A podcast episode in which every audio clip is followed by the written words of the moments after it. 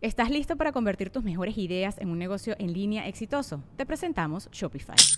Tal vez no lo sabías, pero nuestro podcast More Than Mamis es un negocio y lo empezamos por supuesto para desahogarnos y hablar sobre la maternidad, no para convertirnos en expertas de ventas y del e-commerce. Así que sí, necesitábamos ayuda para vender nuestro merch y poner en marcha nuestra tienda. ¿Y cómo suena con Shopify? Llegó otra venta. Shopify es la plataforma de comercio que está revolucionando millones de negocios en todo el mundo. Ya seas un emprendedor desde tu casa o desde donde sea, Shopify es la única herramienta que necesitas para iniciar, administrar y hacer crecer tu negocio sin dificultades. Con Shopify puedo gestionar pedidos, envíos y pagos desde cualquier lugar, brindándote toda la información y estadísticas de tus ventas al detalle. Regístrate para un periodo de prueba con tan solo un dólar al mes en shopify.com barra sonoro, todo en minúsculas Ve a shopify.com barra sonoro para llevar tu negocio al siguiente nivel. Shopify.com barra sonoro. Fiesta In Insurgentes Viaductos Ciudad de México presenta. O sea, en cuanto volteo, ya estás en la pantalla donde están las imágenes. Un alien. O sea, amorfo, espantoso. Y entonces la doctora me dice, te tengo que decir, sé que te van a dar tus resultados, pero esto que observamos aquí es 99% cáncer como si el tiempo se detuviera, como de qué me hablas, yo venía por un tema de un choque, ¿no? Y ahora me dices que es cáncer, o sea, ¿cómo? El doctor tal cual me lo dijo, a ver, no es, no es una gripa, es, es cáncer. Entonces, las probabilidades de que tú puedas sobrevivir son muy altas porque ya hay muy buenos tratamientos y todo, pero no te voy a mentir, es cáncer. Me he sentido muy acompañada, muy amada en todo este proceso. ¿Se pueden agradecer las pruebas difíciles que nos manda la vida? ¿Sirve de algo decir gracias cuando la vida se pone de una forma muy desagradable, cuando las pruebas se presentan? Hoy vamos a conocer la historia de una mujer a la que personalmente quiero y admiro mucho, que en este momento que estamos haciendo este podcast se encuentra luchando por su vida. Y nos va a compartir cómo la gratitud se ha convertido para ella en su mejor medicina y le ha ayudado justamente a entender el significado entre la vida y la muerte. Estamos en el Hotel Fiesta Inn, Insurgentes Viaductos, y estamos con el corazón abierto con todos los alumnos y alumnas de nuestros cursos en línea, aquí listos para compartir. ¿Estamos listos? Muy bien, entonces comenzamos. Episodio 297. El podcast de Marco Antonio Regil es una producción de RGL Entertainment y todos sus derechos están reservados.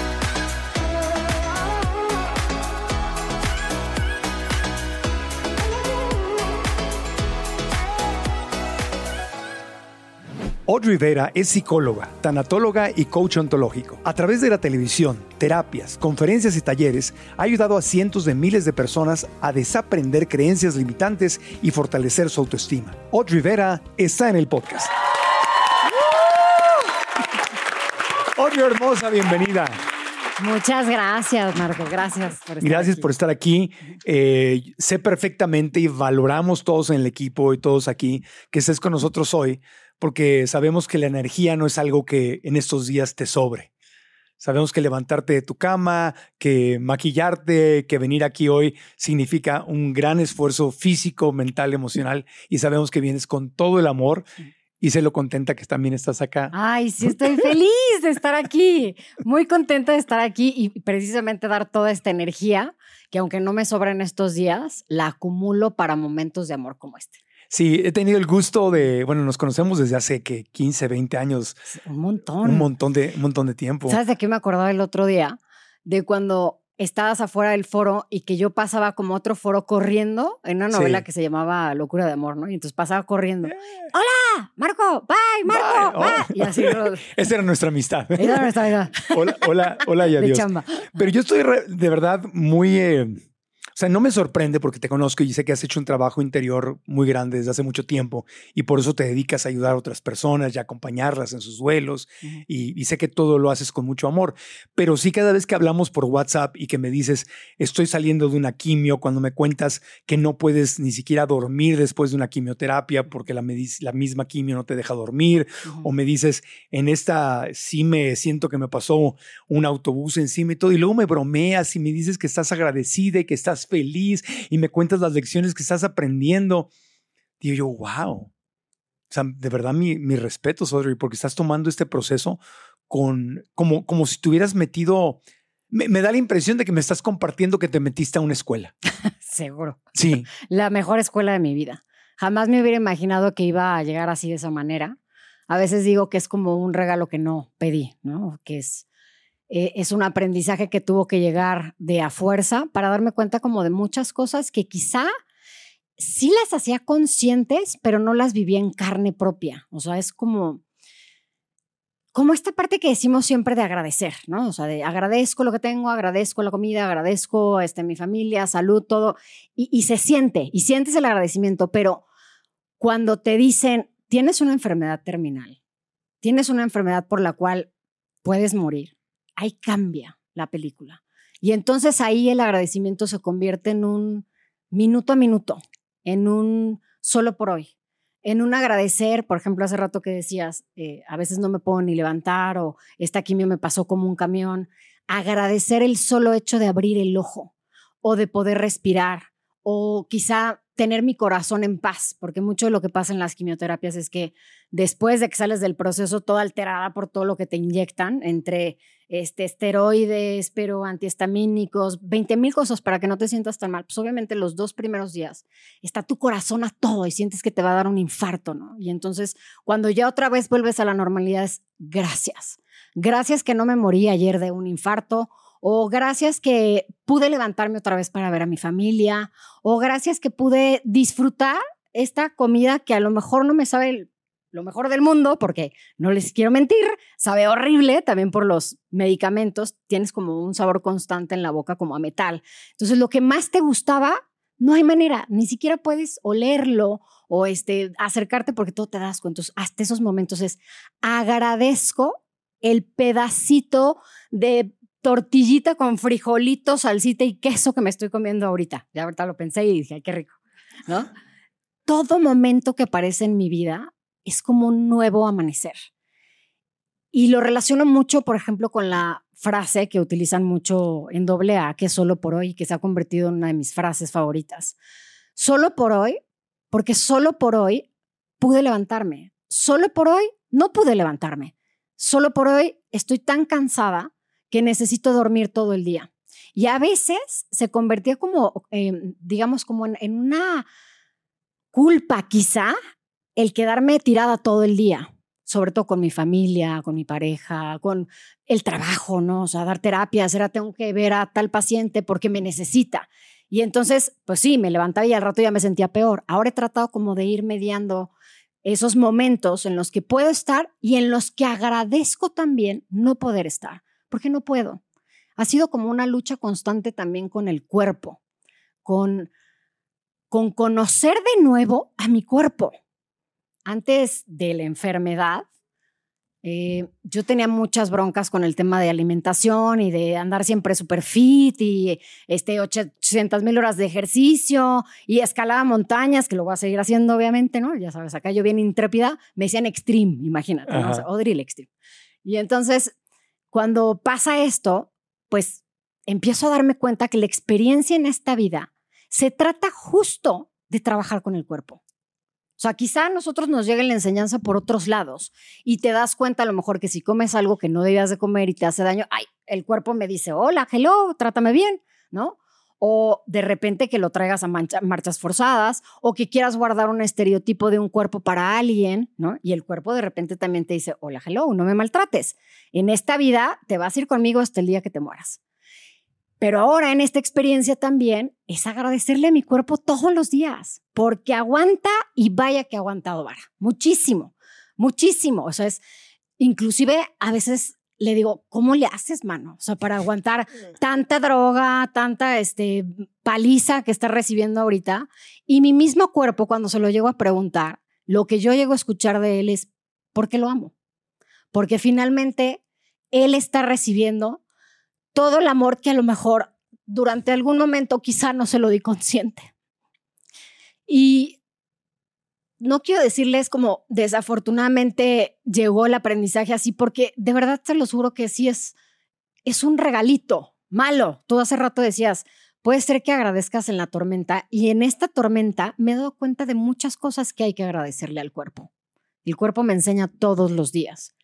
Y sí, hasta el final de nuestros días se va a despedir de nosotros. Así que yo les digo, de repente hagan un ejercicio y pónganse en el espejo y si están de repente en un momento de crisis, crisis con su cuerpo, no se gustan o, o, lo que sea, o algo les cayó mal o, o no, no les gusta esa persona que ven en el espejo, véanse, admírense, vean sus córneas, vean sus ojos, vean su nariz. Ese cuerpito ha aguantado un montón de batallas, unas más fuertes que otras, pero ese cuerpito, híjole, al contrario, debería de quejarse un poquito más para darles un zap y decirles, aquí estoy para ti todo el tiempo incondicional.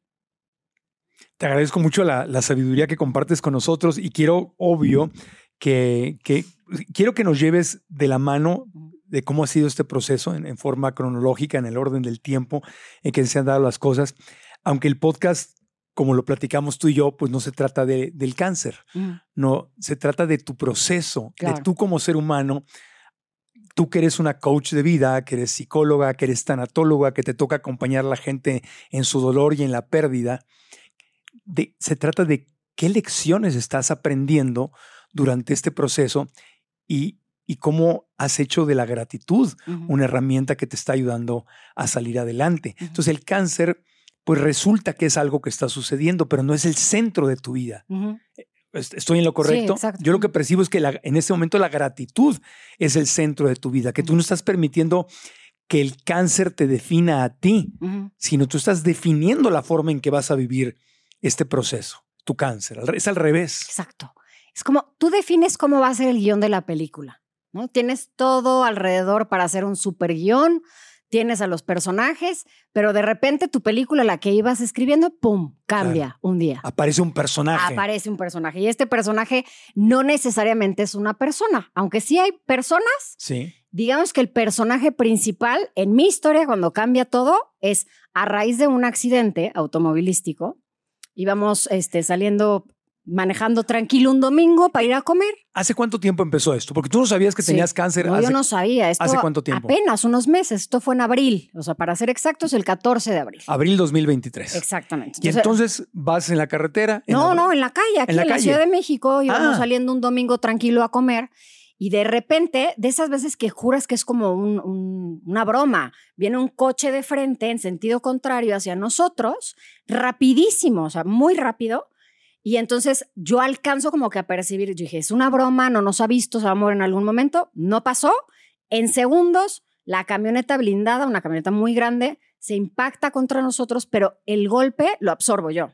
la camioneta que les pegó era una camioneta, grande y blindada. Era una camioneta muy grande y blindada. Y blindada. Y además el conductor venía en estado de ebriedad. Digo, esto ya lo vi ya cuando nos bajamos todos atontados y demás. Y entonces yo absorbo como la mayor parte del golpe. Ajá. Cuando veo igual el coche, digo, o sea, esto es obra de un milagro, o sea, salimos vivos de milagro. Y veo al cuate borrachísimo sin poder hablar y ya sabes, todo lo que siguió después de te voy a demandar y no sé qué, llegaron los guardes, me bajé consciente, todavía con el rush de adrenalina. Claro.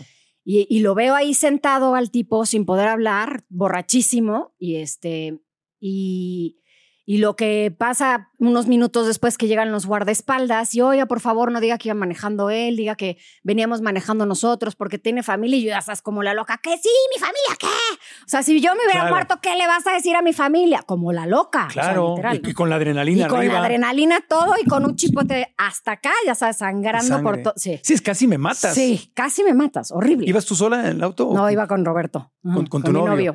Entonces casi los mata. Casi nos mata, horrible.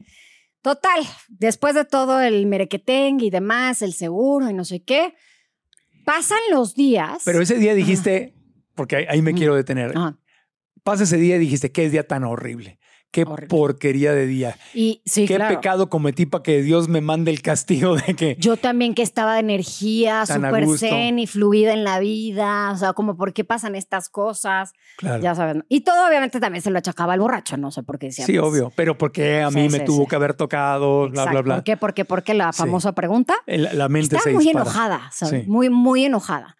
Y, y cuando empieza a pasar como eh, los días y ya medio que va bajando el enojo y, empiezan a aparecer los dolores, ¿no? Porque al principio no, nada.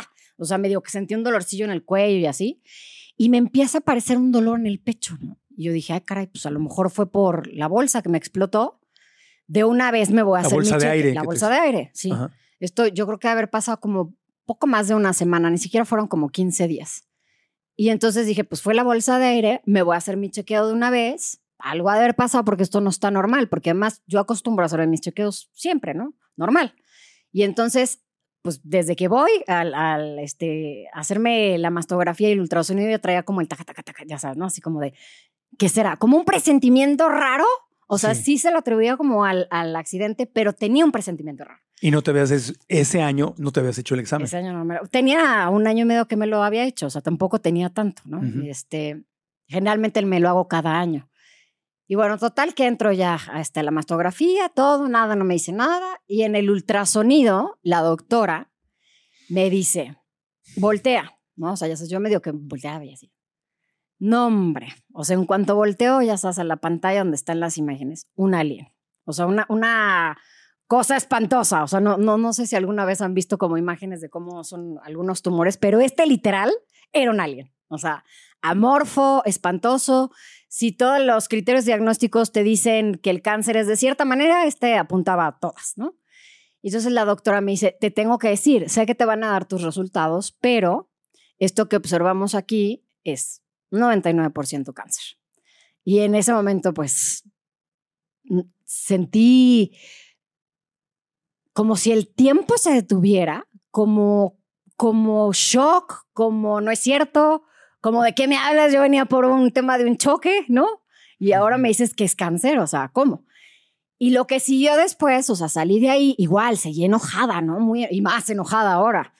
Y, y entonces me acuerdo muy bien que después de, de las pruebas de los de las biopsias y demás, que seguía como muy enojada, igual íbamos en el coche con Roberto y yo le digo, es que estoy muy enojada con Dios porque yo le dije que a mí no me podía mandar estas pruebas, porque mi mamá cuando yo era muy, muy pequeña le detectaron una enfermedad espantosa que se llama esclerodermia generalizada.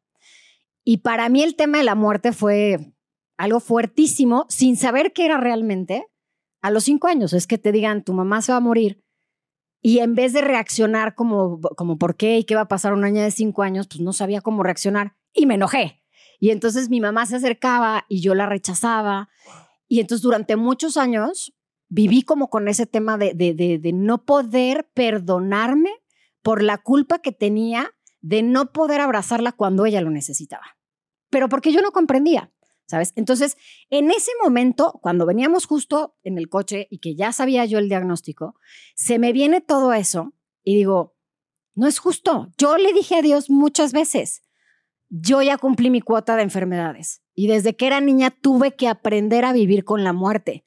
O sea, tuve que aprender a vivir con, ya entró al hospital, ya se murió, ya revivió, pero ya tiene agua en los pulmones, no, pero ahora ya se la hay que sacar, no, pero ahora las quimios. Y fueron muchos años, es una enfermedad terrible, terrible. Entonces, por lo mismo dice, yo ya, ya pagué mi cuota, ¿no? Y entonces me acuerdo que Roberto me dice, no, pero es que no estés enojada. Y yo dice, pues es que voy a estar enojada, quién sabe cuánto tiempo, no lo sé. El enojo, yo creo que me ha de haber durado como dos días. Después de eso, sea, después de que hice consciente, como, como desde dónde provenía inclusive el enojo, no de esa tarde y no de saber qué era el diagnóstico, sino un enojo que posiblemente también había ayudado a que me diera cáncer. ¿no? Un enojo que cargabas desde, Desde niña hace mucho. por sí, el sí. tema de tu mamita. Ahora, fueron, Claro. el diagnóstico fueron, no fue un tumor, fueron, es más un tumor, ¿no? Cuatro, sí. Cuatro tumores. Sí, exacto. Ok. Y, Unos más grandes que otros, pero ahí están. y te dijeron, te tienes, tiene que haber quimioterapia. Pero, Fíjate- ajá, o sea, también eso fue algo que, que, que tiene que ver como con las etapas por las que vas pasando en el duelo. Cuando te dicen, tienes una enfermedad que te vas a morir, que esto, ah, ah, te- es, te es- no te dijeron te vas a morir. no, no, bueno, es una enfermedad mortal, Ajá. ¿no? O sea, es como el doctor tal cual me lo dijo. A ver, no es, no es una gripa, es, es cáncer. Entonces, las probabilidades de que tú puedas sobrevivir son muy altas porque ya hay muy buenos tratamientos y todo, pero no te voy a mentir, es cáncer, ¿no? Y puede haber complicaciones como, por ejemplo, habrá personas que a lo mejor hacen una resistencia a las quimioterapias y fallecen porque hay como un, eh, una alergia, hay, hay como, pueden pasar miles de cosas Claro. que tu sistema inmune. Es decir, tienes que estar consciente de lo que es la enfermedad, Claro. pero con la esperanza de vida de que ya hay muchas cosas para solucionarlo. Y en ese momento no empezaste a ver como la película de tu vida ah, yen- yendo hacia atrás. ¿Qué, qué sentiste? ¿Te dio, además del coraje, Miedo. te dio miedo? Claro, muchísimo miedo. Y fíjate que nunca, hasta el momento que voy hoy, no me ha dado miedo de, de me voy a morir. Jamás he pensado como en eso, más que cuando me dan las palpitaciones horribles, Ajá. que ahí sí digo, ay, me va a dar un infarto, ¿no? No le tengo miedo a la muerte para nada, al contrario, o sea, creo que es parte de, de nosotros y de la vida. ¿A Pero qué- lo que me da tienes miedo el proceso. El proceso porque pues lo vemos en películas y lo vemos con la gente cercana y lo veo con mis pacientes. Y además es, esa es otra parte también de agradecimiento. Podía entender lo que un paciente me decía cuando me hablaba de su miedo ajá, a, a la enfermedad o de su miedo de ser una carga para la familia, que eso es un miedo que yo también experimento, yo creo que casi todos los días. Lo suelto un poquito más, pero a veces también como que estoy en esta parte de, ay, ya, le estoy contando de lo mal que me siento, lo voy a hartar. O, este, o, o la voy a hartar, ¿no? A mi hermana que está ahí en las quimios y, y la veo ahí ahora sentada y etcétera. Entonces, todas esas cosas he tenido que aprender a soltarlas, atravesando a través del amor. O sea, es, suelto el miedo y en vez de ese miedo, me voy a la parte de ellos harían lo mismo por mí. Quizás si estuvieran en la misma situación, atravesando el amor, estarían ahí también para mí. Y entonces ya suelto como ese miedo. Sí, o tú Pero- estarías ahí para ellos. Yo estaría ahí para Sí. ellos, perdón. Ajá. Y, y en ese momento, cuando me dan el diagnóstico, creo que el mayor miedo era ese, era por dónde voy a pasar. Bueno, inclusive hasta el hecho de lo del pelo, ¿no? Que ya cada vez todo- estoy más calva, pero ahí la llevo. También hasta lo del pelo que la gente me decía, ay, el pelo, hombre, pues es pelo y crece, no pasa nada. Pero ¿cómo? O sea, es, es parte de mí, es, es, eso es lo que me, pues me da quizá una imagen, lo que sea, es mi pelito, y, y- Sí. y, ¿no? Entonces, sí es importante cada cosa que vas perdiendo en el proceso, y aunque no lo sabía, más o menos me imaginaba como que para dónde iba. Claro. Sí, porque es un, es un tratamiento necesario, pero muy agresivo, porque Sí. para matar el cáncer, pues estás matando células que no están enfermas también. Exactamente. Entonces tienes que estar en esa, en esa lucha entre la vida y la muerte. Entonces sientes como que te estás matando al recibir la medicina. Eso, estás entre la vida y la muerte, es un morir todos los días y renacer. No, y que todos los días, cada minuto, es cada minuto una parte de ti en el proceso se muere. Claro. Por ejemplo, las cosas que estás acostumbrado a hacer, ¿no? Las cosas que estaba acostumbrada a hacer, la energía que tenía para hacer las cosas. Entonces, llega un proceso de duelo rapidísimo. Hace rato te decía, bueno, con los pacientes era como este, los, las etapas del duelo, ¿no? En, una, en un proceso de, de muerte de alguien, de un familiar o de su propia salud. Entonces, pasas por la etapa de shock, pero de negación, pero de ira, pero de tristeza y luego de aceptación. Y aquí es, vívelos todos en un segundo. Ay, no, no, este, no, no pude pararme, o ay, no pude comer, o ay, no, no puedo hacer tal. Entonces, ese proceso se vive en dos segundos. Mueres, Claro. aceptas. Y una vez que aceptas lo que te está sucediendo y que no hay manera de cambiarlo, más que solo atravesarlo, entonces es cuando empiezas a vivir. De hecho, también una de las frases que ahora traigo a flor de piel siempre es, una vez que hice consciente mi muerte, comencé a vivir. Ah, ¿Puedes profundizar un poquito en eso? Una vez que hice consciente verdaderamente que voy a morir, quién sabe cuándo y quién sabe cómo, pero saberlo en carne propia, comencé a verle todos los sentidos a la vida, absolutamente todos. Y si alguna vez quizá lo dudaba, cuál es el sentido de esto, cuál es el sentido del otro, o quizá en una tristeza, o quizá en la misma enfermedad de mi mamá o de mi papá, o, o los propios duelos que he vivido, y lo dudaba, ahora verdaderamente sé que no se trata de un solo sentido, ¿no? No es un solo sentido que te acompañe por el resto de tu vida. Es un sentido que construyes en un minuto, en unas horas, en las 24 horas de un día. Y esos sentidos son los que te ayudan a levantarte otra vez y te enseñan a vivir. No solamente es existir. Antes de continuar con el podcast, quiero hacerte una pregunta. ¿Cuál es el secreto de la gente feliz que manifiesta abundancia en todos los aspectos de su vida? Bueno, la clave está en nuestro diálogo interno. Me refiero a esas conversaciones que tenemos con la vocecita que está en tu mente, que a veces no son buenas y pueden estarte desempoderando y de hecho alejándote del éxito y la felicidad que te mereces. Yo pasé exactamente por lo mismo y cuando tomé conciencia, es decir, cuando me di cuenta y aprendí a reprogramar mi mente, todo empezó a cambiar. Y por eso he creado una masterclass gratuita en la cual quiero compartirte los secretos que he aprendido para que tú hagas lo mismo y desates tu potencial. La clase se llama ¿Tu mente es tu amiga o es tu enemiga? ¿Qué historia te estás contando? La clase es completamente gratis y puedes registrarte haciendo clic en la liga que está aquí abajo o visitando marcoantonioregil.com diagonalmente. Repito, marcoantonioregil.com diagonalmente. Así que nos vemos en la clase. Y ahora regresamos al podcast. El accidente, si el accidente no hubiera sucedido, Mm. No te hubieran descubierto el cáncer. Claro. O quizá lo hubieran descubierto mucho más adelante, ¿no? O sea, O más- claro. hubieran no tenías aparecido ningún dolor. Ninguno. O sea, es, este dolor apareció a raíz del accidente. Y empezar con un tratamiento lo más pronto posible Exacto. es básico. Tú no, no te pensabas hacer ningún examen en los próximos meses. No estaba planeado. No estaba planeado, ¿no? Y hasta eso también agradecer, ¿no? Que dices, primero lo culpaba y estaba muy enojada. Válido, real, enójate, pero luego ráscale por debajo. ¿Por qué pasan las cosas? ¿Para qué pasan las cosas? Sí. Ese accidente tenía que suceder de esa manera. Crean ustedes en lo que crean. Sí. Ajá. Yo soy una persona muy espiritual, no necesariamente no creo, vaya, no estoy como dentro de ninguna religión ni nada, pero creo en un poder superior. Y ese poder superior y esa espiritualidad y ese Dios me dijo, hey, tienes que ir a hacerte un estudio porque hay un alien dentro de ti. ¿Has llegado a sentir gratitud por el accidente? Claro, por supuesto. Decir, wow, que, sí, no, porque sí, gracias a esto me di cuenta. Gracias a esa tragedia, primera tragedia, vino una cosa muy positiva. Y así todo, ¿eh? Gracias a cada cosa que va pasando trágico, van pasando cosas maravillosas. Y en- has estado explorando, al ser tu psicóloga, Mm. Has estado explorando eh, esto que mencionabas antes, de qué tanto, por, por dónde pudo haber venido el cáncer, qué, qué te han dicho los médicos o qué, qué lo pudo haber creado. Casi no es una razón, ya sabemos No que hay una. es sea, un rompecabezas, ¿no? Claro, es de todo un poco. Y entonces yo me ponía, ya sabes, con de, de todo lo que leía, veía las listas como de posibles eh, probabilidades de tener cáncer, criterios diagnósticos. A ver, usted comía muy mal. Pues no, digo, la verdad es que me cuidaba mucho bien, sano, no sé. Usted vida sedentaria, no. Usted este, drogas, alcohol, no.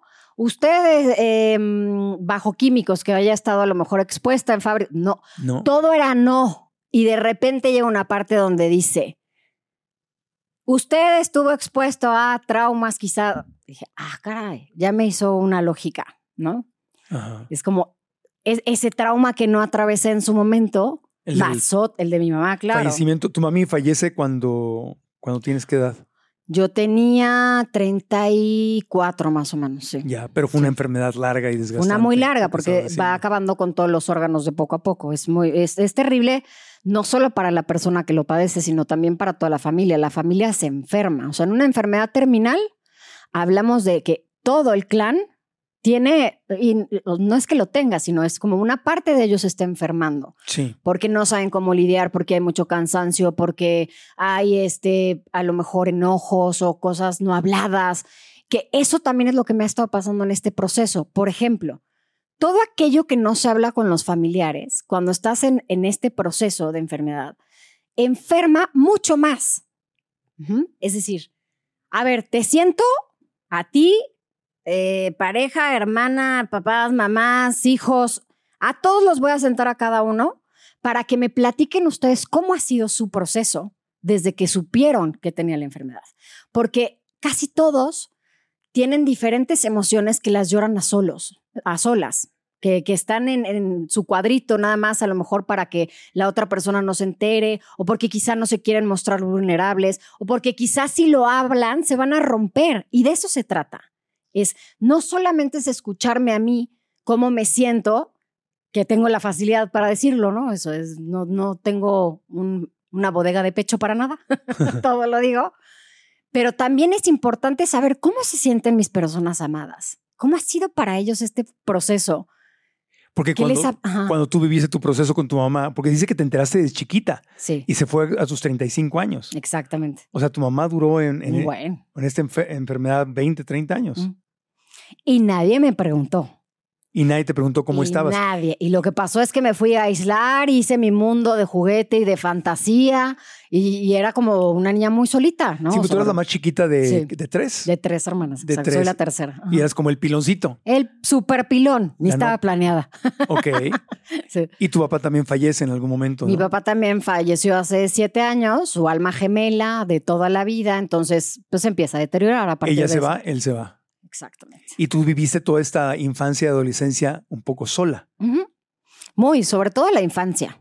Ajá. Ya como que en la adolescencia empecé a hacer, o sea, más tema de, de familia, a lo mejor quizá en amigas y todo esto, y ya como que empiezas a comprender más cosas, pero cuando eres un niño, no. O sea, cuando eres una niña, tratas de atravesarlo como puedes. Y, y no por que sea culpa de los padres, es que ellos aprendieron de esa manera y seguramente mis abuelos eran exactamente iguales y se va repitiendo como el mismo patrón. Claro. Entonces, ahora justo es lo que trato de hacer, es romper ese patrón para que no vuelva a repetirse todo lo que en su momento me pudo haber hecho daño. Sientes que, sí, o sea, no hay, no hay forma de comprobarlo científicamente, pero No lo hay, pero lo tu sé. intuición.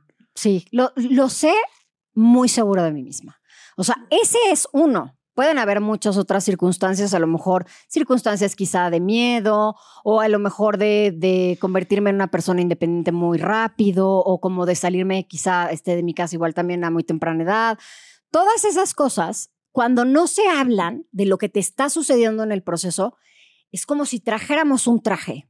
Y entonces ese traje comienza a llenarse de muchas eh, pedacitos de tela que no van, ¿sabes? Y entonces Sí. llega un momento en que el traje te pesa mucho y te comienzas a dar cuenta que quizá ya es momento de irle quitando esos pedacitos de tela para volver a tener el traje que sí te pertenece, con lo que sí te queda hoy, con las creencias que sí te quedan hoy, con los aprendizajes, ¿no? porque todos los días vas aprendiendo cosas diferentes. Si regresas constantemente a ese pasado, posiblemente te vas a volver a enfermar. Si regresas constantemente a esa telita, posiblemente te vas a enfermar. Pero si un día haces consciente que estás solamente de paso y que se vive solamente en presente, ahí es cuando empieza a tener una nueva fórmula la sanación. O sea, la sanación puede proceder en el momento en el que sabes qué es lo que te enfermó. Ya. Hablando de estar en el presente, cuando te diagnostican, me acuerdo que me contaste, tenías un viaje planeado Ah, sí. y te dicen, tienes cáncer. ¿Cancelaste tu viaje? No, hombre.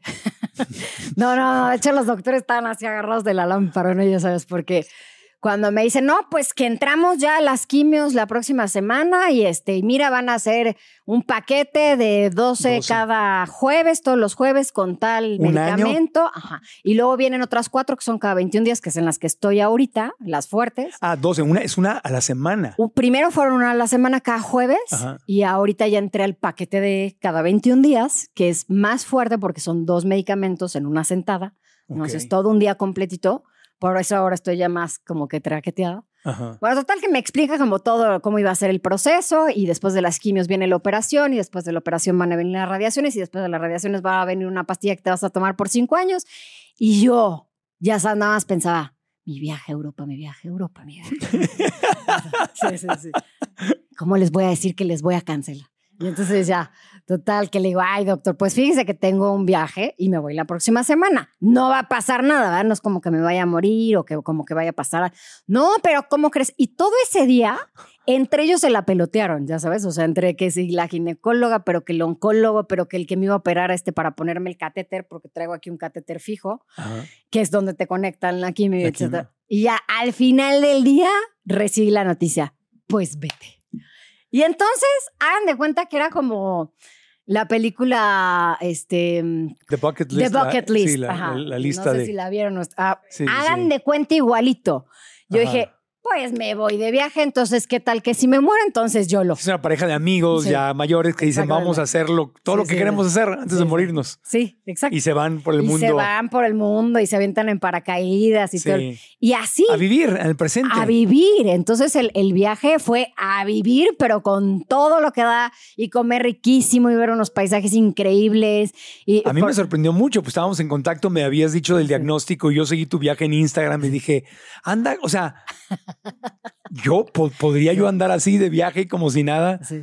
sabiendo que me acaban de diagnosticar cáncer y tú estabas súper feliz. Feliz, feliz de vivir. Obvio, no les voy a mentir, de repente si había momentos, ve, te voy a contar esta anécdota, de repente, este, cuando ya me enteró del diagnóstico y todo, mi hermana estaba allá con mi cuñado, ¿no? Ellos habían ido tres meses para allá a echar la vida loca también y entonces no le dije. Entonces dije, hasta que llegue le voy a decir porque ella es como muy aprensiva, ¿no? Y entonces, ya, llegamos al hotel, no sé qué, ay, hola, ta, ta, ta. Le digo, oye, ve, vamos al cuarto, tengo algo que decirte. ¿Qué, qué, qué me vas a decir? Y al asiento le doy la noticia, no me acuerdo exactamente cómo, pero como muy tranquila yo, y ella también así tranquila, no lloró, no nada. Ya me lo imaginaba, porque es que mi marido estaba muy raro y no sé qué, y ta, ta, ta, ¿no? Ya sabes, así, y muy amorosa, pero tranquila. Siguiente cena, nos vamos a cenar. Y como te explico, o sea, le dije, te lo dije para que no vayas a llorar y así. No, bueno, en el restaurante y enfrente de todos, una lloradera que no te quiero contar, ¿no? O sea, Pues claro. nada, se planea, ni modo. Porque uno empieza, eh, la, la- la- la felicidad está en las cosas más pequeñas, pero no las valoramos hasta que sentimos o vemos que las podemos perder. Sí. Qué mal, ¿no? Que esté así la pues cosa. es la condición del, del ser humano. Sí, ya sé, pero creo que sí hay una manera de no llegar hasta ese punto. Por Sí, lo menos claro. ahora lo he experimentado tal cual. Es, es estar en ese momento. Sí, vivir en el aquí y Vivir ahora. en el aquí y en el ahora. Atención presente a lo que está ahí. Si tu mente la pones en otra cosa, oye, dejé la estufa, oye, pero ya pagué la renta, oye, pero los hijos, oye, pero la escuela, oye, pero... Dejas de estar. Y la vida se te va en un segundo. Sé que a veces puede ser un tanto complicado decir, o sea, decirlo y hacerlo, ponerlo en práctica, pero la práctica te va haciendo un maestro cuando Exacto. lo haces constantemente. Y de eso se trata. Es cómo le voy a hacer para poner mi atención en presente, aquí donde estoy. A ver, si lo que voy a hacer es estar aquí con Marco, pues estoy aquí y estoy viendo el micrófono y te estoy viendo a ti, los estoy viendo a ustedes y estoy sintiendo lo que está pasando por mi cuerpo y las emociones y platico todo lo que está sucediendo en mí y estoy. Dejó de haber cualquier otra situación que en algún momento hubiera interrumpido mi momento único que jamás se va a repetir. Sí, pero es exactamente lo que dices, la gratitud es una práctica. Entonces, si te acostumbras a estar practicando agradecer desde las pequeñas cosas, a las, las grandes cosas son muy fáciles agradecerlas. Las pequeñas, pues no, porque las damos por sentado. Ay, tengo un vaso de agua, con agua. Ah, pues estoy acostumbrado a tener un vaso con agua. Pero ¿cuánta gente en el mundo No tiene no agua. tiene, no tiene agua? No, nosotros potable. mismos, cuando se va el agua o Sí. cuando, oigan, ya no hay agua para el baño. Ah, ¿verdad? Qué importante es el agua. Sí, Y más difícil aún, agradecer lo desagradable. Porque qué rico agradecer, ay, Audrey, te vi, ay, estoy súper agradecido. Pero tengo una enfermedad. Para, para ti en ese momento es cáncer. Para otra persona puede ser diabetes, para otra Claro. persona puede ser hepatitis, para otra persona puede ser mielomeningocele, lo que sea, ¿no? O sea, hay, hay, hay todo un rango. Claro. Entonces, pero ¿cómo agradecer en la dificultad?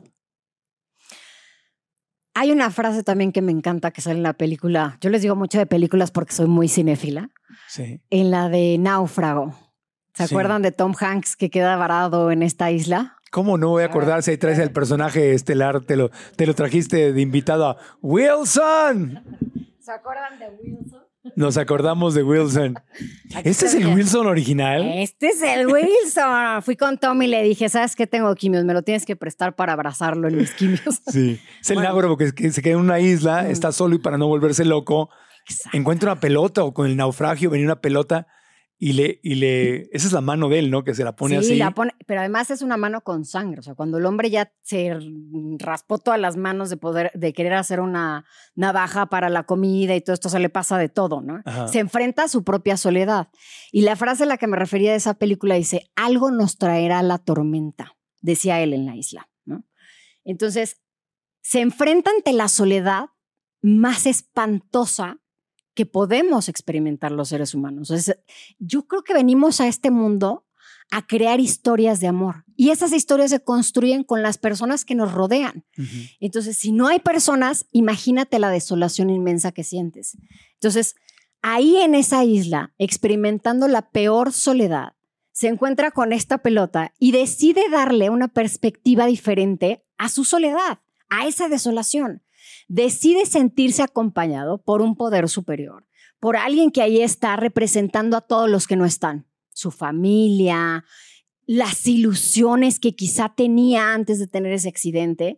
Y pasa lo mismo conmigo, por eso lo elegí, ¿sabes? En, en- en mi primera quimio dije, venga, che, vámonos a la quimioterapia ¿Ya, ya- para que me... ya tenías esa pelota antes? O, La- Roberto me la regaló. O sea, él, él le tomaba fotos para, para viajes y un día le dije, oye, ¿por qué no mira Wilson se viene para acá? Porque me va a acompañar en mi soledad, que es una soledad que solamente sé yo cómo le estoy experimentando. Sí. Entonces, total que me llevo a la pelota, ¿no? Ya sabes, el primer día de quimioterapia. Y entonces la tenía al ladito de mí.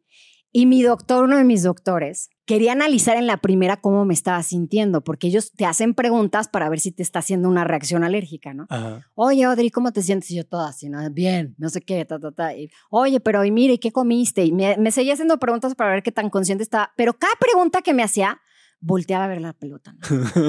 Y entonces, oye, pero ¿seguro que estás bien? Y volteaba a ver a la pelota otra vez, ¿no? Y así. Y yo, sí. Me dice, "Ay, ya sabes que no puedo. ¿Ese que tienes ahí es Wilson? Y yo, sí. Sí, sí, efectivamente me traje al Wilson para que me acompañara aquí en, en mi soledad interna. Pero qué hermoso porque, bueno, como eres psicóloga, obviamente sabes de esto, entonces estás, estás, estás jugando con esto. Estás poniendo las reglas tú, no estás permitiendo que la circunstancia te las ponga a ti. Entonces, ok, tengo que navegar esto, Sí. tengo que pasar por aquí, pero yo voy a hacerlo con mis propias reglas. Sí, es como cambiarle la percepción y hasta la hasta el mismo estado de ánimo que me provoco en cosas que hago para sentirme mejor o para reírme, Ajá. cambia la película. Ya no todo está tan negro, ya no todo está tan feo, ya le podemos ver como ciertos tintes de arcoíris y de luz, porque es así, o sea, la mente es poderosísima y te dice, tu estado de ánimo es el que va a hacer que la película se vea diferente. Sí, claro. Porque la, la mente, la vocecita en la mente, la loca de la casa, como le queramos decir, Ándale. lo que tranquilamente podría decirte es, la felicidad se pone en pausa hasta que terminemos esta etapa del cáncer. El día que me den de alta del cáncer, ese día volvemos a ser felices. Y de aquí entonces vamos a sufrir. No, porque no lo sé. O sea, ni siquiera la misma enfermedad te puede decir hasta cuándo vas a estar aquí. Sí, pero la mente actúa como si claro. supiera. Sí, sí, sí. La mente te puede jugar muchas malas tretas. Sí. Y entonces ahí es cuando te toca a ti decir, a ver, no, yo aquí soy el capitán del barco Claro. y yo voy a decidir para dónde se va a escribir. Con las limitaciones Que son que, reales. que son reales, que generalmente son físicas. Ajá. Y entonces, como esas limitaciones van a aparecer, lo que podemos hacer es aceptarlas rápidamente y después de ahí, pues darle un tinte diferente. Es decir, como ir resolviendo lo que vaya surgiendo en el camino. Este episodio del podcast fue grabado en el Hotel Fiesta Inn Insurgentes Viaducto, donde mi equipo y yo encontramos el perfecto equilibrio entre productividad y relajación. La ubicación del hotel es estratégica ya que se encuentra en el cruce de Avenida Insurgente Sur y Viaducto en la hermosa colonia Condesa. Además de habitaciones cómodas y amplias, el hotel cuenta con servicio a la habitación las 24 horas, un deli abierto todo el día, gimnasio, wifi de alta velocidad y un restaurante con deliciosas opciones veganas. Además está cerca de lugares como el World Trade Center y el Castillo de Chapultepec. Si planeas visitar la Ciudad de México, te recomendamos Fiesta Inn Insurgentes Viaducto. Haz tu reserva en fiestainn.com. Repito, fiestainn.com. Y ahora, continuamos con el podcast. ¿Cómo te manejas? Eh, porque cuando me imagino que viene la quimio, por un lado dices, qué bien que viene el proceso para sanarme, pero ahí viene el dolor físico. A mi cuerpo le va a doler. No voy a dormir, como tú me platicas. Ayer tuve quimio. Me acuerdo que anda, ¿cómo, estás, Marco? Bien, Ori, ¿cómo vas? Pues aquí sin dormir, amigo, me pusiste. Ayer tuve quimio y, Sí. y el día siguiente pues, no puedes ni dormir. Estás con el dolor, con el cansancio y no puedes cerrar tus ojitos. Sí. Tú como psicóloga, como una profesional, ¿cómo manejas a tu mente durante ese proceso? Previo a la quimio, durante la quimio, posterior a la quimio. Trato de no anticiparme, aunque sé que es a- el lugar a donde voy, trato de no anticiparme al síntoma. Pero el mismo síntoma me dice a dónde voy. Es decir, entre más conozcas a dónde vas y tengas como mayor información, dejas de sugestionarte. Porque de la otra manera haces una sugestión en el vacío. Es como no hay información de qué síntomas voy a experimentar, como no dormir o como tener dolores, neuropatía o cosas que me vayan pasando físicamente. Ahora sé qué es lo que va a pasar. Entonces lo que vamos a hacer es preparar a mi cuerpo, escucho música, por ejemplo, música de meditación, hago respiraciones muy conscientes. Cada vez que me estoy sintiendo mal, inclusive ya después de la quimio, cuando tengo muchas náuseas y que quiero vomitar, etcétera, es regreso otra vez a mí y comienzo a respirar. Y hago consciente esa respiración y cierro mis ojos y toco cosas como para aterrizar en donde estoy, ¿sabes? O sea, vuelvo a regresarme nuevamente a mí. Escribo mucho y eso me ayuda muchísimo. Es, voy escribiendo como cada cosita que me va pasando y luego cuando vuelvo a releerlo digo, ah, ya más o menos sé por dónde va el camino, pero no me anticipo porque quizá ese camino va a ser diferente y me he sorprendido. Muchas veces, creyendo lo mejor que iba a ser muy feo, el, el proceso después de la quimio, resulta que no. Y entonces el día que creía que me iba a sentir mal, pues no. Entonces trato ya de no anticipar, ¿no? ¿Qué más? Em, Eh, o sea, tu práctica, tú llevas muchos años haciendo meditación, Sí. yoga, pues, obviamente Yoga también sí. Eh, eres psicóloga, ya lo hemos dicho. Mm. Entonces, toda esta práctica, porque yo siento que a veces para eso nos preparamos, ¿no? Es para, para eso haces las horas de meditación y la yoga y todo eso, para que cuando llega la prueba, ahí es donde ya tienes una fortaleza o una práctica que te puede traer de regreso a- al presente y te puede ayudar. El yoga, por ejemplo, ahorita que lo mencionaste, cuando puedo y tengo energía, voy y lo hago, porque eso es lo que me hace estar en, en atención presente. La tanatología me ha ayudado mucho para poder describir como los procesos por los que paso, ¿no? Ajá. Y que ya tengan un nombre. Ah, ya, mira, ya sé que estoy pasando ahorita por mi proceso de negación. Estoy en la negación total. Entonces, a ver, tranquila, respiremos otra vez, hagamos consciente la realidad, ¿no? Dejemos a un lado la fantasía, porque la fantasía es lo que te digo, muchas veces te lleva a lugares que ni te imaginas de sufrimiento o de desesperación o de angustia. Y entonces te aterrizas en la realidad. ¿Qué hay aquí? ¿Dónde estoy? Vamos a ponerle un ambiente, una música cálida y volvamos otra vez a la realidad. ¿Y qué haces si la mente te empieza a contar historias negativas del futuro? ¿Qué- Trato de cacharme en 5, 4, 3. O sea, de, de hecho, yo solita me digo, para. o sea, en la es, mente. es alto. O sea, en no el momento en el que ya está como un ratón, pero desaforado, diciéndome cosas de qué miedo y qué esto, y digo, para. Y en ese momento empiezo, pues, a concentrarme en lo que estoy sintiendo, no le doy la vuelta. Quizá estoy sintiendo ansiedad, quizá estoy sintiendo incomodidad, me dejo sentir la incomodidad, sudo inclusive, traigo unos bochornos maravillosos, porque obviamente también con lo de la quimio, pues, adiós la menstruación, entonces ahorita es como si estuviera en un proceso de menopausia. Entonces, cuando llegan todos esos est- este, estas sensaciones en el cuerpo, las siento. Y hasta que se deje de sentir. Y si me tengo que azotar un rato en el piso, pues me azoto. Pero paré. Paré de ese pensamiento repetitivo que me iba a llevar a 300% más sentido esto, esta sensación, que lo que en realidad es. Sí, porque empieza el, el síndrome, yo le digo el síndrome de Lizzie, ¿no? Y Mm. si no sobrevivo, Ajá. y si me va mal, y si esto no sale como Claro. está esperado, y si ya no vuelvo a viajar, y, y si ya no vuelvo a ir a Europa, y si ya no disfruto, y, si- y si, y si, y si, y, es, y te vas metiendo al hoyito del conejo, al Sí, hueco claro del que, conejo. claro que aparece. Ajá. La diferencia es que estas herramientas me han ayudado para decir en qué momento cortarlo. Claro, a veces se me va la correa, ¿no? Y entonces tengo que jalar más fuerte. ya. Oye, muchas, eh, y yo sé que aquí está tu novio, Ah, muchas veces la gente cuando entra, cuando llega la enfermedad, las relaciones se lastiman. Sí. ¿Cómo va tu relación y cómo le han hecho para que no se lastime? Porque digo, están juntos aquí físicamente y yo te he preguntado, Sí. ¿cómo vas? Me dice, "Muy- bien. Y yo, qué bueno. Sí. Porque hasta el libro del, ¿te acuerdas del libro de Lance Armstrong cuando le diagnostican el, el cáncer en sus testículos, en el Ujú. testículo, y todo lo que acaba después del proceso acaba tronando con la que era su esposa? Y, y- y no es, y no es poco común que cuando llega la enfermedad las parejas se separan. Es que es un proceso complicado para los dos, duro para los dos, difícil, que si no tienes como esta base de comunicación, el amor puede ser importante, ¿eh? muy importante, porque les digo, venimos a esta vida a construir historias de amor, pero la comunicación es un pilar base. Entonces, lo que nosotros empezamos a hacer desde un principio es justo preguntar, ¿cómo te sientes? Eh, ¿Cómo estás? ¿Cómo ves? ¿Cómo ves si hacemos esto? ¿Cómo hacemos el- con el otro doctor? O sea, siempre decisiones en conjunto, eh, tomándonos en cuenta, eh, no haciendo como a un lado las emociones de cada uno, al contrario, integrándolas, haciendo equipo. Ujú. Eso es lo que hemos hecho nosotros. Al día de hoy, no sé, pregúntale a Roberto, pero creo que hemos hecho un buen equipo.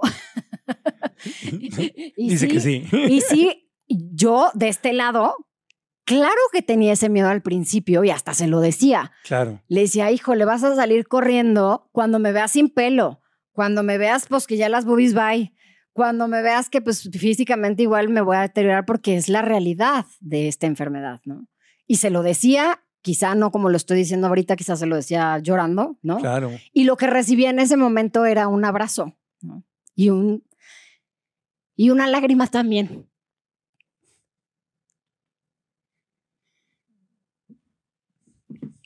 Me he sentido muy acompañada, muy amada en todo este proceso. Y dentro de este dolor y dentro de este, esos miedos que dan, hay también algo, algo hermoso, ¿no? Porque te revela que de verdad te ama. Sí, O sea, la gente que está contigo hoy, sí. familia, amigos, es porque de verdad te aman. Porque ahí es donde te das cuenta Sí. Quién, quién está y quién no está. Sí, sí. Sí, en este camino me he dado cuenta de las personas que están por amor y para amar. Porque con sus actos, actos totalmente desinteresados de ayuda por el simple hecho de decir, quiero propinarte una sonrisa, quiero que estés contenta por un pastelito que te llevé, amigas, ¿no? Por ejemplo, o este, o mi familia, o que de repente tenían planeado a lo mejor algo y entonces toda la familia se queda, ya sabes, para acompañarme, o esos actos de amor que vamos construyendo juntos son los que me han dado la fuerza para estar hoy aquí sentada. Es, yo creo que la médula espinal Claro. de esta, de esta etapa de mi vida, el amor. Y, y, a ver, voy a tratar de explicarlo, no sé, no sé si ni siquiera lo voy a poder hacer, pero nuestro ego siempre está tratando de, de calificar para que nos amen, ¿no? Me quiero ver bien, quiero ser exitosa o exitoso, quiero tomar buenas decisiones, quiero ser agradable, quiero, queremos, queremos encajar, queremos embonar en el rompecabezas para ser aceptados, para ser amados. Es el punto de vista del ego. El ego siempre está tratando de ser, Claro. porque el miedo del ego es no ser. Es, y si no me quieren, el- otra vez el y si, y si no me quieren, y si no soy suficiente, ujú. y si no valgo, y si me dejan, y si me quedo solo o sola, y, y, el, y el cáncer no, o sea, te quita, no te da la opción de decir, pues voy a elegir si pierdo o no pierdo el cabello, voy a elegir si tengo o no tengo energía, voy a elegir si me puedo levantar o no. O sea, el cáncer como que te desnuda de alguna manera. Total. No hay para dónde hacerte. Es aceptar lo que te va sucediendo. Esa pérdida es una pérdida, una pérdida constante todos los días. Sí. Pero entonces te das cuenta que no eres ese pelo completo, no eres eh, a lo mejor la pestaña, no eres el verte bien siempre. Trasciendes más allá de eso. Y entonces te ves ante una, una pregunta básica de los seres humanos. ¿Quién soy? ¿Quién soy? ¿Quién soy? ¿Quién soy? ¿Quién estoy siendo en estos momentos? ¿Quién eres, Audrey? Todavía lo sigo descubriendo. Todos los días descubro quién, quién estoy siendo. Más que un soy forever, ¿no? Es como en quién me estoy construyendo todos los días.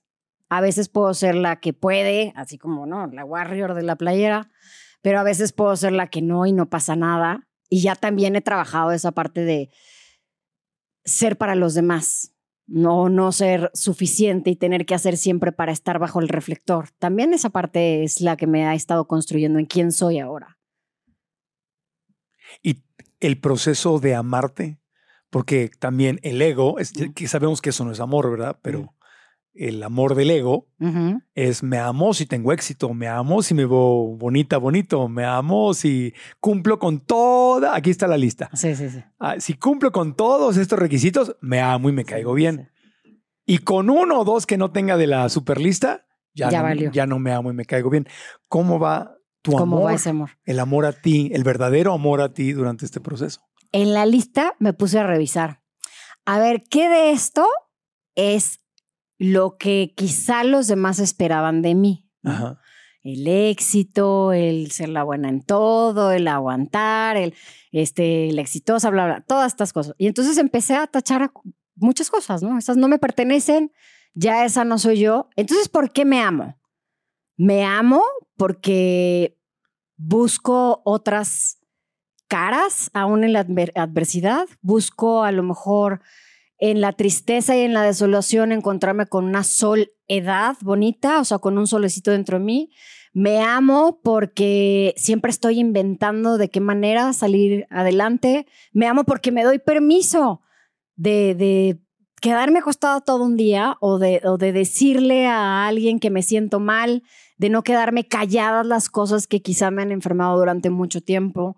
Me amo y me reconozco por la mujer que estoy viendo ahí enfrente de mí, completa. Ya no le falta nada. Y, puedes, la enfermedad, la, tuya, es el cáncer, pero cualquier persona que viva una enfermedad, ¿será que la enfermedad nos puede dar la oportunidad de aprender a amarnos de otra manera?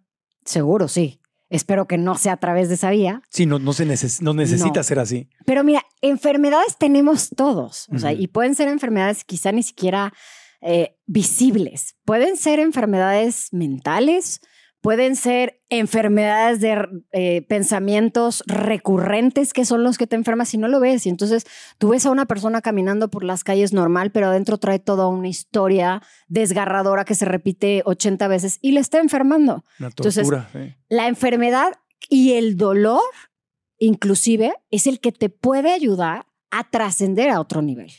Oye, que el dolor es innecesario. No, el dolor es necesario. El físico porque te dice, te cortaste y te vas a desangrar, te tiene que doler para que puedas sobrevivir.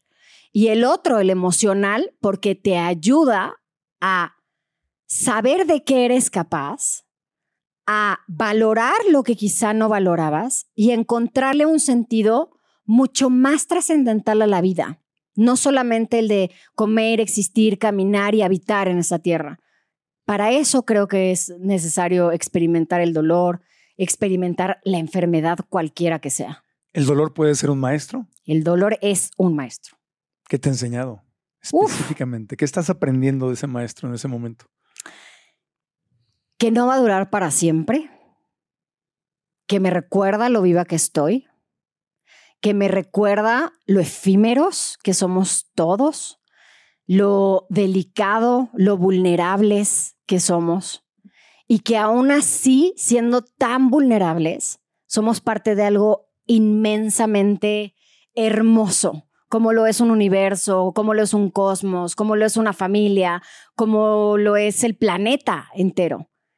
Es el dolor de alguna manera te pica y justo donde crees que te estás muriendo para decirte, despierta, mira todo lo que hay aquí, no eres nada, no eres nadie, eres parte de un todo. O sea, ah, eh, en las cuestiones físicas, o sea, somos materia y la materia está compuesta de átomos, de protones, neutrones, y toda esa materia se expande en el universo para, para ser parte de una galaxia mucho más grande y, y lo vemos, por ejemplo, en, las imágenes de la nebulosa, esta la que es como un ojo gigantesco que utilizan en, en, la serie de Cosmos, ¿no? Y ¿cómo? Eso es un ojo. Es un ojo. Y ese ojo yo lo tengo aquí. Y somos parte de todo eso. ¿En qué momento se me ocurrió sentirme muerta? ¿En qué momento se me ocurrió estar muerta en vida? Y entonces ahí quizá, cuando haces consciente el dolor o la enfermedad, comienzas a vivir de otra manera. La posibilidad de que la vida se vaya te, te hace sentir más viva? Sí, por supuesto que sí. Porque entonces el tiempo deja de ser un tiempo lineal. El tiempo es, como lo decíamos hace rato, es ahorita. Entonces, imagínate cuántas cosas por hacer, cuántas cosas por disfrutar, por reír, por llorar, o aún en la adversidad, aunque esté triste, cuántas cosas por disfrutar aún en la adversidad o por aprender. A mí me encanta siempre estar aprendiendo cosas nuevas y leer y es, ¿no? Soy una hormiguita y Sí. me emociona. Entonces digo, ¿cuántas cosas más por aprender? Estoy ansiosa porque ya lleguemos a otros planetas y, y veamos a otros seres o de plano que vengan otros para que digo, ojalá que me dé la vida para hacer algo así. Sería feliz arriba de una nave, este, una navecita ahí por todo el universo. Ojalá que llegue eso. Entonces tu perspectiva de la vida ha cambiado. O sea, la vida ya no, ya no es la misma que veías antes de abril, antes del diagnóstico. Nada. O sea, es, te digo, había esta conciencia de ser positiva, utilizar las herramientas que a lo mejor les he compartido aquí con la gente, con los pacientes, con todo este rollo. De verdad, sí, en, en, en plena conciencia de compartirlas, pero en carne propia, o sea, sí adentro, adentro de mi ser, entenderla tal cual, solamente a partir de que cambió mi vida por la enfermedad. Sí. Y el dolor también nos hace mucho más sensibles al dolor de los demás. Entendemos cosas que no entendíamos. Sí, nos hace mucho más compasivos, Sí. mucho más compasivos. Empáticos, compasivos. Ya no ves a la otra persona como, como es su historia, y quizá le está yendo mal, y, o sea, y me duele, quizá, ¿no? Dentro de la empatía, pero no estoy en tu lugar. Es como, a mí lo que me ha pasado ahora es que quiero entender mucho más lo que hay dentro de esa persona, sin ser ella. Es, me interesa saber quién eres, me interesa saber tu historia de vida, aunque ni siquiera me atreva a preguntártela. El solo hecho de ver a alguien o verlos ustedes aquí, a- ahora es, siempre me estoy preguntando cómo, cómo será su vida. Seguramente también trae muchas historias debajo de la piel que las han hecho llorar, que los han hecho llorar, reír. Y esa historia, por ser su historia, ya es única. Ya es única y es maravilloso. Y eso también me llena de alegría. La gente cuando está pasando por momentos límite en la vida, todos cuando, cuando tenemos estos shocks, el antes y después en la vida, empezamos a ver cosas que no veíamos antes. Empezamos a notar cosas que no notábamos antes. Empezamos incluso a ver señales o lenguajes o cosita. ¿Ha pasado algo? Bueno, algo así que está como medio paranormal. Digo, esa puede ser una. Sí, fíjate que cuando falleció mi papá, yo andaba pues muy triste, ¿no? Por las calles caminando y demás. Y entonces, antes de irme a caminar por las calles, había leído que las libélulas son mensajeros entre los vivos y los muertos. Y siempre tengo como este sexto sentido medio desarrollado y todo esto, ¿no? Y entonces dije, quiero mi dije de libélula y me fui a caminar durante un rato, este, ahí por varias partes de la ciudad, no lo encontré. Muy triste, como por ahí de las seis de la tarde. Dije, ya me voy a ir a mi casa sola, qué tristeza. Me voy a meter a una última tienda a ver qué encuentro, ¿no? Y entonces una tienda de ropa, ni siquiera era como una tienda de, de cosas de dije, no. Y en una tienda de ropa donde jamás se lo hubieran imaginado, Ajá. de repente sale de entre la ropa una libélula gigante. De, Ah, ¿de verdad, verdad? De verdad. Volando hacia mí. Y en ese momento dije, es mi papá. O sea, es, me viene a decir, estoy bien, ¿no? Al otro día aparece en mi bandeja de este Hotmail un mensaje como si me lo acabaran de mandar de mi papá del 2013 que decía, hola mi niña, ¿cómo estás? Ok. Después, Un correo electrónico, un correo electrónico del pasado de 2003, o sea, mi que apareció como si no lo hubieras apareció leído. como si yo no lo hubiera leído. No, pues ya sabrás yo así. Dije, claro que hay. Un email. Dije, hay vida después de la muerte, mi papá es chipocludo y se está comunicando, ¿no? y luego ya por fin encontré esta libélula que traigo aquí, ¿no? Que aquí la traigo siempre. Y les voy a decir qué pasó hace poquito. Pues, obviamente con todo este tema de que las, estas quimios ya muy fuertes que pues me tienen tirada y demás. Había momentos en que yo decía, híjole, yo de verdad le quiero echar ganas, pero el cuerpo, no, pues pobrecito, ¿no? Y entonces me van a poner un cuadro de libélula a la casa, a su casa, Gracias. grandotote, hermoso, ¿no? En la mañana, un sábado. Y cuando llego en la noche a verlo, llegamos todos en la noche a verlo ya, veo el cuadro, ay, qué bonito, no sé qué, las puertas, las ventanas, todo cerrado, todo absolutamente cerrado. Y abajo del cuadro, una libélula, de verdad, ya muerta, pero abajo del cuadro nunca pudimos saber por dónde entró, por qué, qué onda, pero además exactamente abajo del cuadro. Y en ese momento volví a decir, ah, es mi papá diciéndome, todo va a estar bien, ¿no? Entonces, sí me han pasado cosas que a lo mejor antes, te digo, las notaba, pero no las sentía tan en carne propia. Mensajes, o sea, mensajes que veo de repente, no sé, en, en, en una serie o en una canción. Eh, esa frase era para mí en ese momento. ¿no? O cosas que me dice la gente, esto es increíble, o sea, de repente es como, estoy buscando como el mensaje correcto y alguien llega y me lo dice, exactamente, digo, ah, era el mensajero. Esta persona tenía que estar ahorita en este momento en mi vida para darme ese mensaje. O sea, cosas que quizá antes las veía, pero no las hacía en carne propia. ¿Te gustaría sentirte más feliz y en paz todos los días? Hay una herramienta maravillosa que puede ayudarte mucho para venir al presente, enfocarte en lo que sí tienes y crear paz dentro de ti que puedes convertir en parte de tu estilo de vida, la gratitud. Sí, en mi experiencia, la gratitud es uno de los regalos más grandes que puedes darte a tu vida.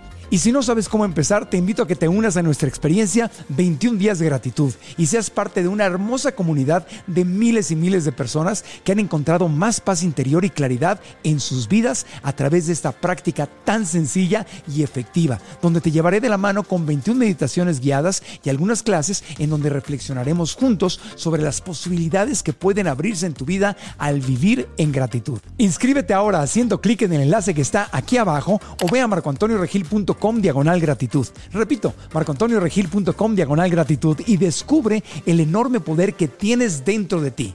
Y ahora regresamos al podcast. Es que cuando, cuando estamos pasando momentos como estos, dejamos de distraernos con las cosas que no son tan importantes y nos enfocamos en las que realmente son trascendentes. Estamos más presentes, estamos, estamos como preguntándole a la vida, valorando cada, cada segundo ¿no? Valoras, valoras cada, como decías tú al principio, cada mañana, cada comida, cada vez que ves a tu familia, a tu novio. es, es, otra realidad, ¿no? Estás, estás viendo otra película. Como si te salías de la Matrix. Ajá. Como que antes estás condicionada, estaba condicionada quizá por la rutina, eh, voy, trabajo, como esto, la cuestión como social, bla, bla, bla. ¿no? Sí. Todo como muy estructurado, con sus cosas lindas, disfrutándolas, y de repente te desconectan, ¡zas! Y empiezas a ver una realidad en donde el cielo tiene unos colores más intensos, en donde el mar se siente increíble. O sea, ahora cada vez que entro al mar, no, bueno, o sea, sentir el agua es lo máximo, un baño un baño para mí es así, wow, o sea, sentir el agua calientita, porque aparte ahora me tengo que echar agua fría en la cabeza y sufro con el agua fría. Entonces, en cuanto siento la calientita, lo, lo disfruto muchísimo. Los animales, comienzas a también a ver a los animales de otra, de otra manera, con mucho más amor. Siempre me han encantado, los amo y los adoro, sí. sobre todo a los perros, o sea, son mi máximo. Que por cierto, mi perrita también tiene cáncer. No. Y se lo diagnosticaron un mes y medio después que a mí. Ya ves que dicen que luego los animales absorben las enfermedades, ¿no? De, de sus amitos. Y, y ella también está en la lucha, igual. Casi se muere el martes y otra vez volvió a revivir. Le digo Munra el inmortal, porque revive y revive. ¿Y, le, están dando medicamento? Ya no, porque está ya muy grande, pero, pero pues ahí sigue resistiendo. Y, y, y entonces es ese amor también hacia los animales, su mirada, son grandes almas que nos vienen a enseñar. Creo que nos los mandaron para que aprendiéramos mucho sobre el amor incondicional, eh, la alegría desmesurada, vivir al máximo un día, porque para ellos un día es una semana. Entonces en un día viven todas las experiencias habidas y por haber, están para ti al 100%. Es increíble. Digo, a los perritos, ¿no? Ay, yo los amo. Sí, sí, es verdad. Si te pones a pensarlo, la mayor parte de los perritos quizá ni siquiera lleguen a 14 veranos o a 14 inviernos. Algunos van a vivir 10, 12, algunos sí llegan a 18 o más, pero la gran mayoría. Sí, ¿no?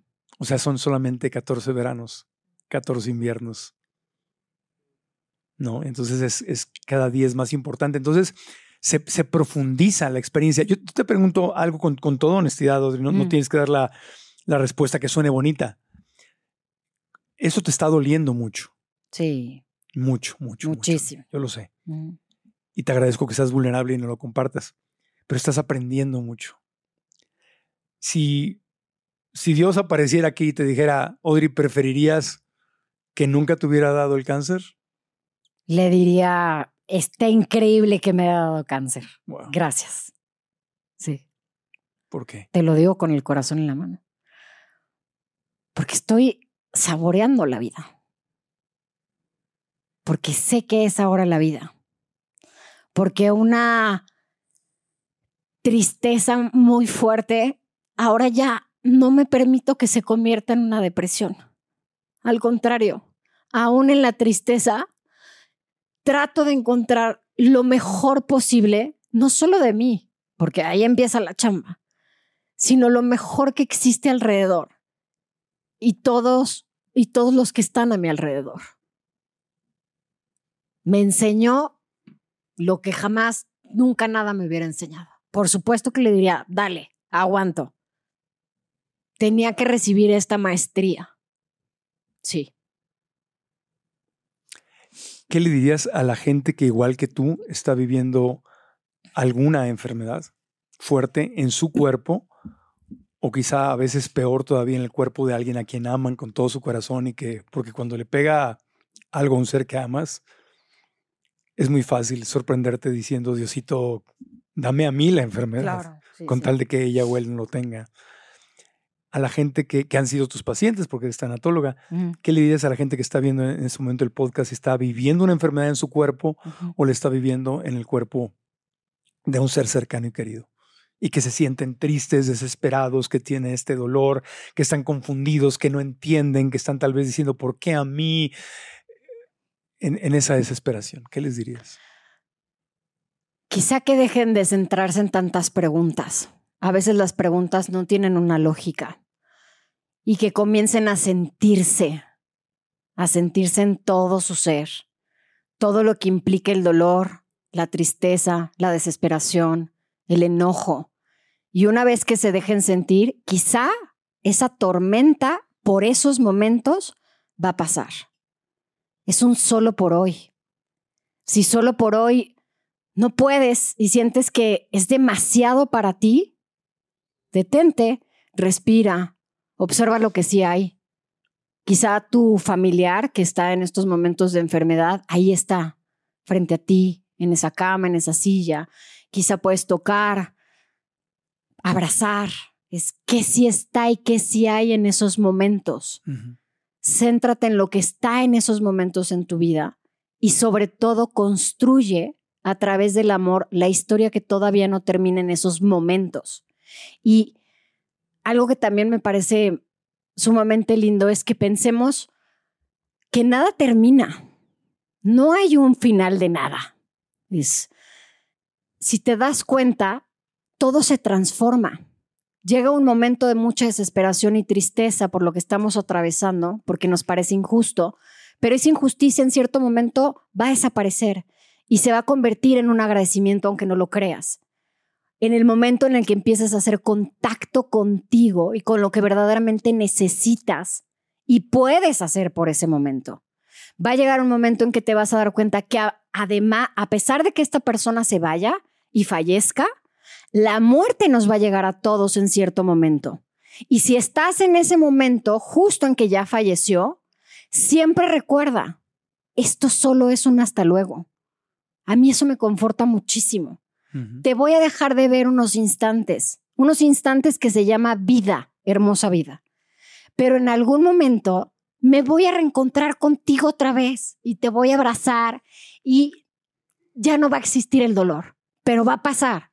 Este breve instante que tengo ahora y que me toca estar a mí aquí, enfermo o viviendo la muerte de una persona que amaba, ¿qué quiero hacer de aquí a acá en ese breve lapso llamado vida?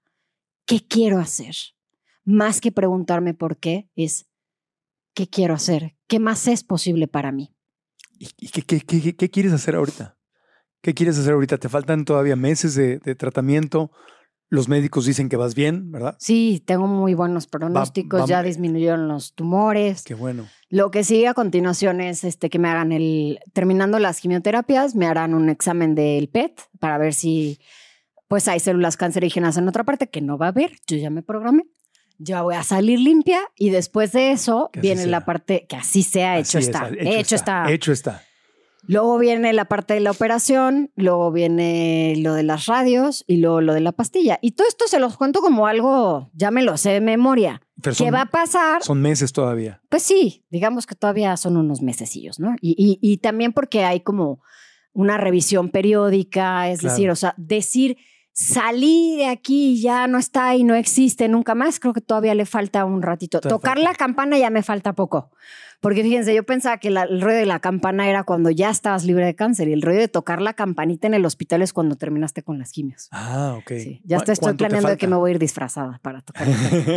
¿Cuánto te falta para, para tocar la campana, ya nada, a finales de noviembre.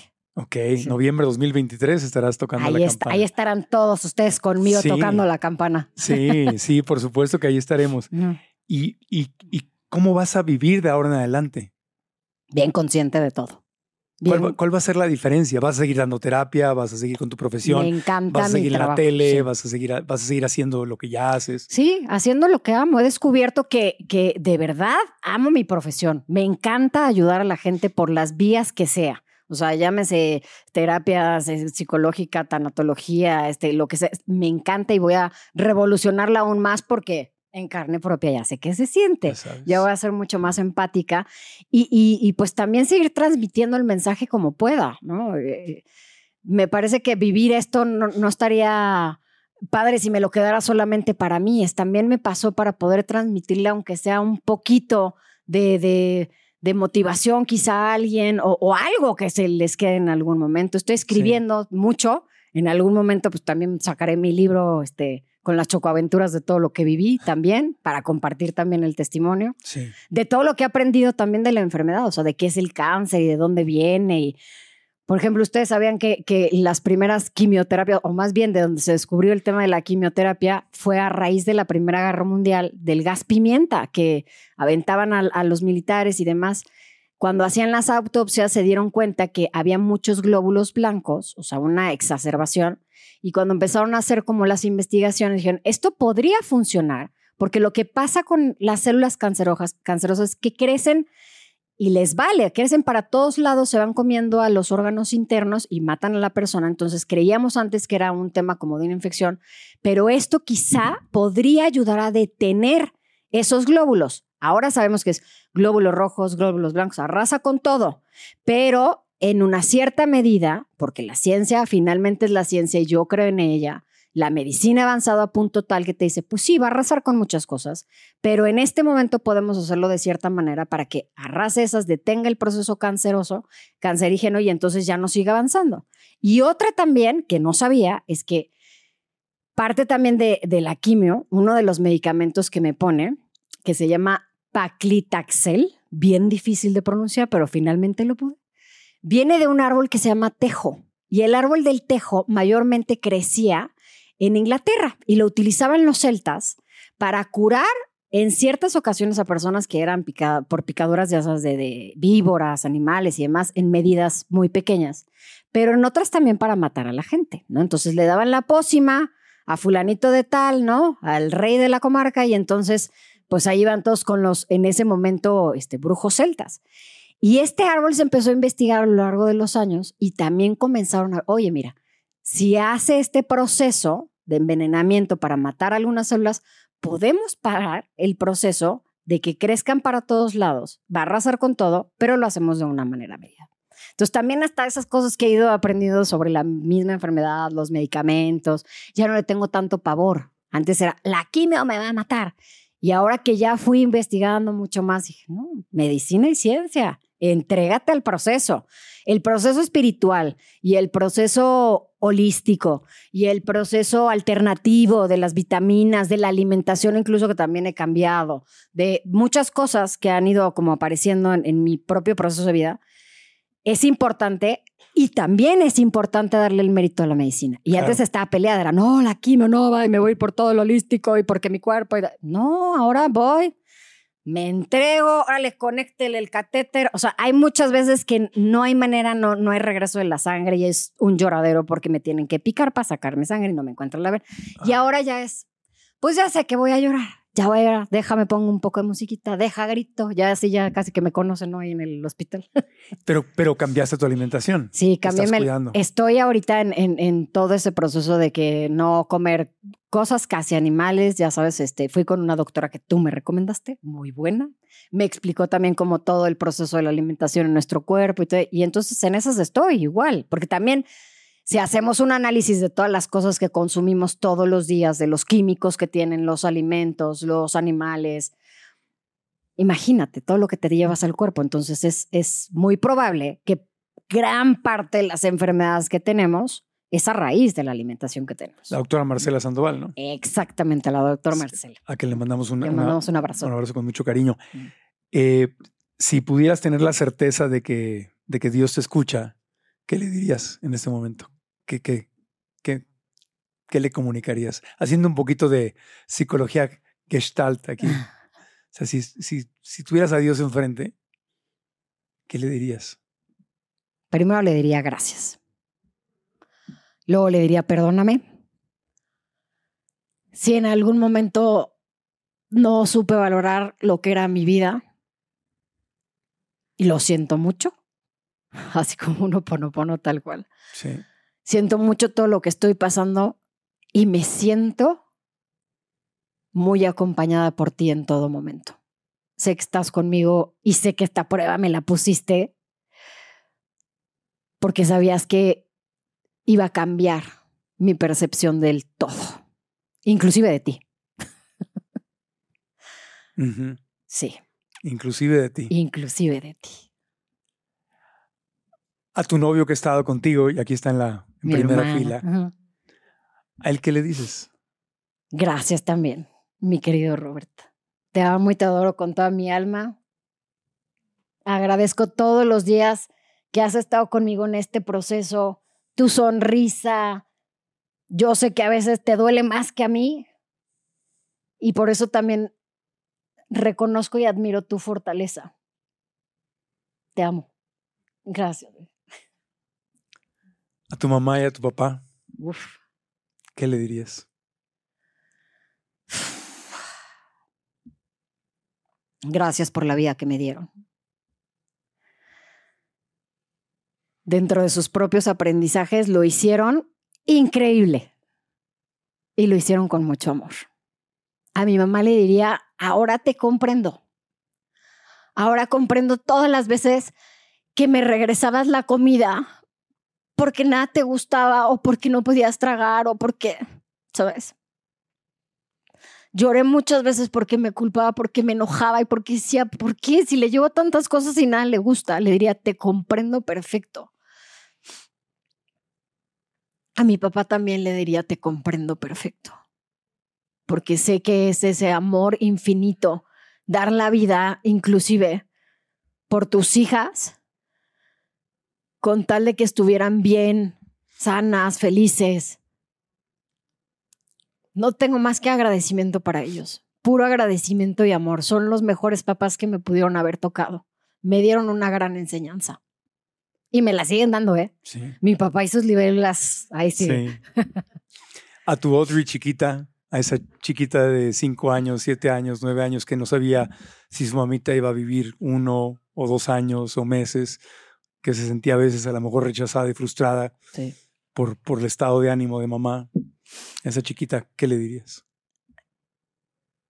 Eres una guerrera. O sea, de verdad, te admiro por todas las peripecias que hiciste para poder salir adelante, para divertirte aún en la adversidad, para tener esa imaginación de hacer tantas cosas y, y, y, y de alguna manera, pues, dejar de sentir tanto dolor, ¿no? La admiro muchísimo, es también mi gran maestra. ¿Cómo una niñita le hizo ¿Cómo le hizo para sobrevivir todo eso tan gacho? ¿No? Entonces la abrazo y le doy las gracias también, infinitas.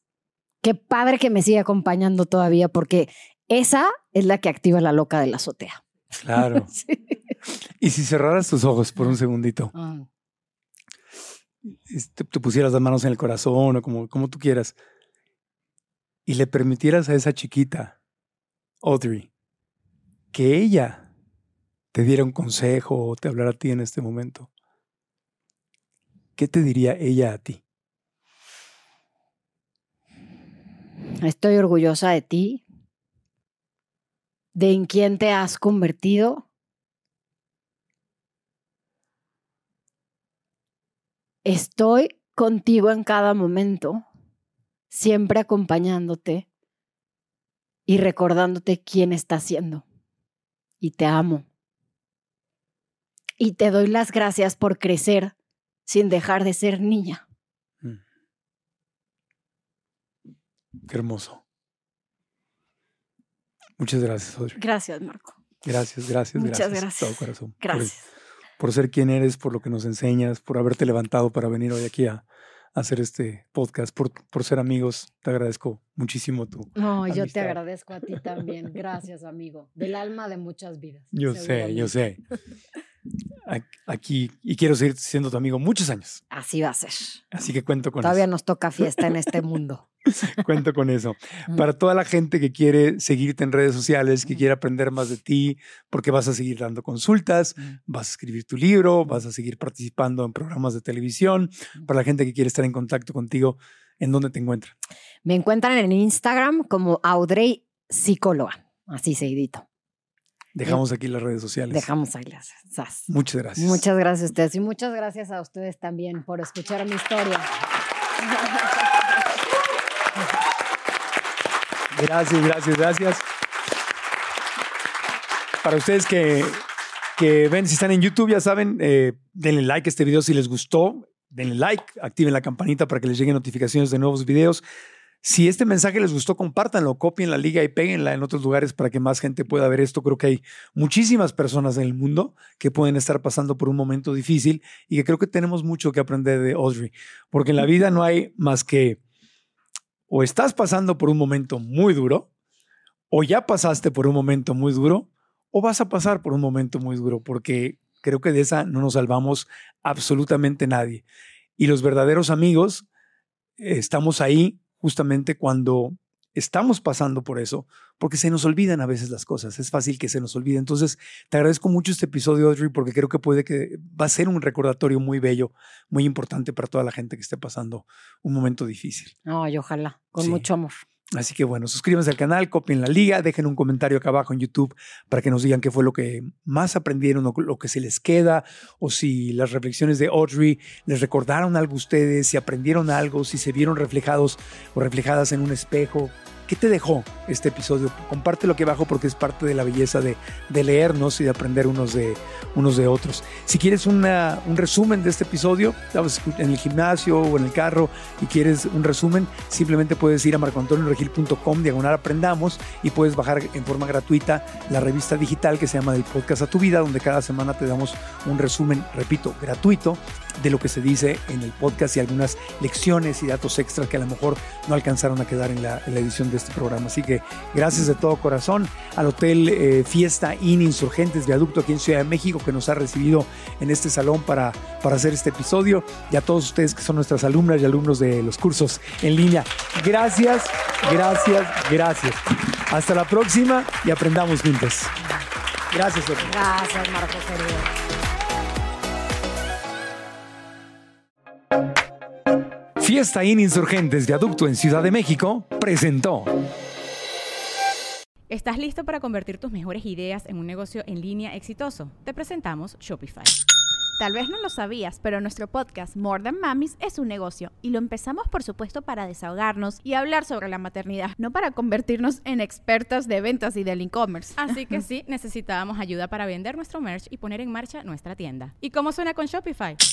Llegó otra venta. Shopify es la plataforma de comercio que está revolucionando millones de negocios en todo el mundo. Ya seas un emprendedor desde tu casa o desde donde sea, Shopify es la única herramienta que necesitas para iniciar, administrar y hacer crecer tu negocio sin dificultades. Con Shopify puedo gestionar pedidos, envíos y pagos desde cualquier lugar, brindándote toda la información y estadísticas de tus ventas al detalle. Regístrate para un periodo de prueba con tan solo un dólar al mes en shopify.com barra sonoro, todo en minúsculas. Ve a shopify.com barra sonoro para llevar tu negocio al siguiente nivel. Shopify.com barra sonoro. ¿Quieres regalar más que flores este Día de las Madres? The Home Depot te da una idea. Pasa más tiempo con mamá plantando flores coloridas, con macetas y tierra de primera calidad para realzar su jardín. Así sentirá que es su día todos los días. Llévate tierra para macetas Bigoro por solo $8.97 y crece plantas fuertes y saludables dentro y fuera de casa. Recoge en tienda y sigue cultivando más momentos con mamá en The Home Depot. Haces más, logras más. Más detalles en homedepot.com diagonal delivery.